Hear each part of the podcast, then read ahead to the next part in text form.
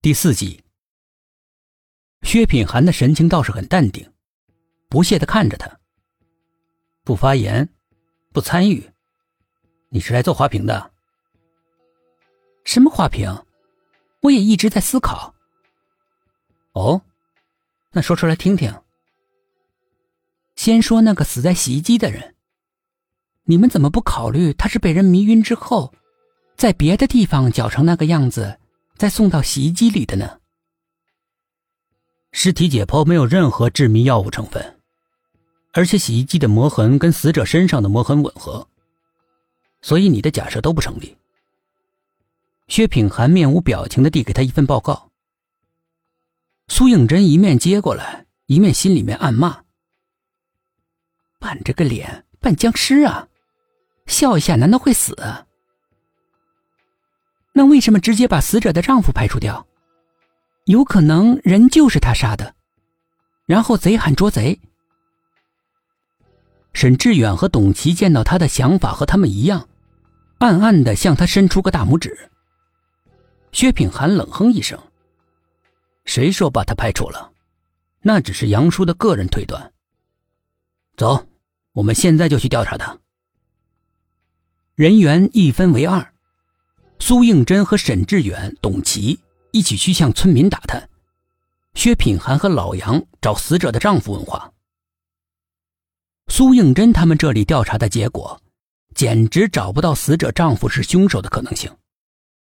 在村民的眼里面，死者的丈夫与死者感情很好，当初为了追求死者，曾在他们家门口跪了三天三夜，这才感动到市里的丈母娘，抱得美人归。婚后呢，只要是婆媳两个一有摩擦，他就立刻站在媳妇这边，根本就不顾及他的母亲是怎么样的守寡，艰辛的把他给养大。村里面的人对他这一点颇有看法，认为他有了媳妇儿忘了娘。自从半年前他的母亲去世之后，他对他媳妇儿更好了，言听计从，指东不敢向西，什么事儿都不让他媳妇儿做。就差把他当个神给供起来了。要说他杀死媳妇儿，那简直就是天方夜谭。至于他在村里面的人缘，因为他生性内向、胆小，不爱与人打交道，所以也谈不上好和坏。但是绝对不可能有仇家。至于死者王丽，村民评价很低，强势、爱嚼舌根。薛品涵他们。是在死者丈夫的亲戚家找到他的，他叫孙磊。自从妻子死了之后，他就搬了出来，害怕睹物伤情。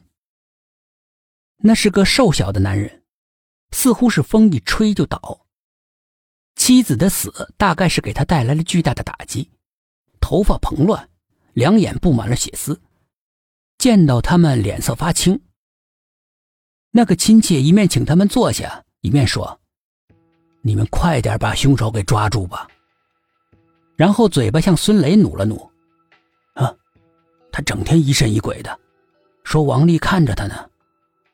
看来啊，他死不瞑目。你那天为什么想到要去接洗衣机的盖子？薛品涵把当地派出所给的报告反反复复看了几遍，一个疑问一直在他脑子里面盘旋。他为什么会打开洗衣机往里面看？洗衣机毕竟不同于冰箱里面装着食物，诱惑着人们随时会打开。孙磊嘴唇哆嗦着：“我，我就是想看看，就就是想。”目光忽然定住，死死的看着他们的背后，脸上露出惊恐万分的神色，好像是被什么东西给吓到了。大叫一声，从椅子上摔了下来，双眼一翻就晕了过去。薛品涵和老杨回过头，后面什么都没有。两个人互相看了一眼。五个人在他们的办公室里面集合。董一奇摊摊手：“我们这里没有什么收获，死者的丈夫完全没有杀人动机。不过我们这里有进展。”死者的丈夫好像是很害怕死者找上他似的。你们说，不做亏心事，会怕鬼敲门吗？看来这事儿啊，跟他是脱不了干系的。杨叔，先说他不可能是凶手的是你，现在说他有嫌疑的也是你，你到底唱的哪一出？啊？